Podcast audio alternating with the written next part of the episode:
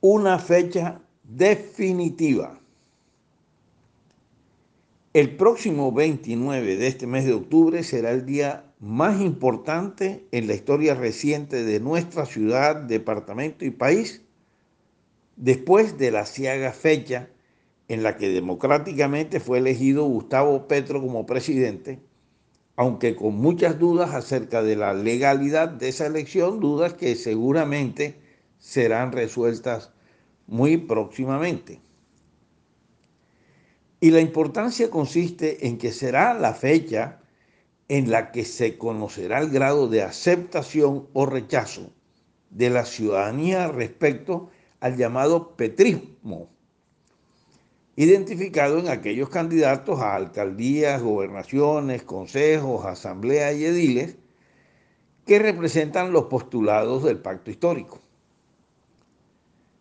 Barranquilla y el Atlántico han sido afortunados porque durante los últimos periodos hemos contado con alcaldes y gobernadores alejados de esas ideas izquierdosas que esperamos sean las que sigan prevaleciendo durante los próximos cuatro años y más.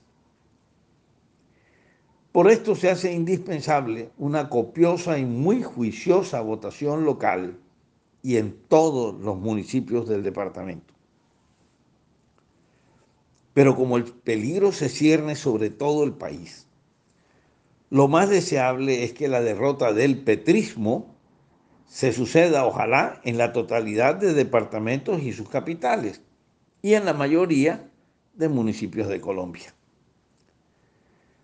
Por lo menos la izquierda perderá Bogotá y Medellín y ya eso resulta de la mayor importancia, aunque es sabido que en regiones del sur del país y en el Pacífico los grupos violentos impedirán unos comicios libres, muy probablemente con la complicidad del gobierno.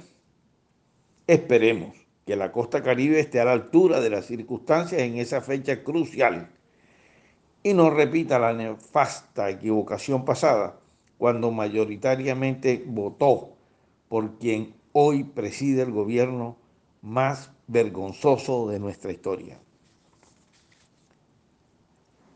Una derrota contundente del pacto histórico le demostraría a este pseudo dictador suelo de pacotilla que su popularidad no es la que él trata inútilmente de demostrar.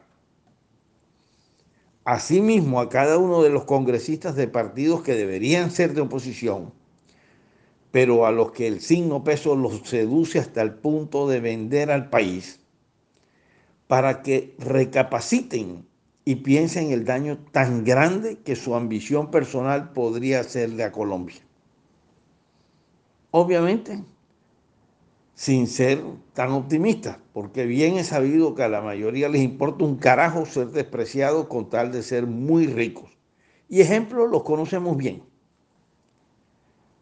Lo que sucede es que los daños causados hasta hoy para lograr esas grandes fortunas nunca habían puesto en riesgo al país entero y al futuro de todos los colombianos como lo están poniendo durante este nefasto gobierno.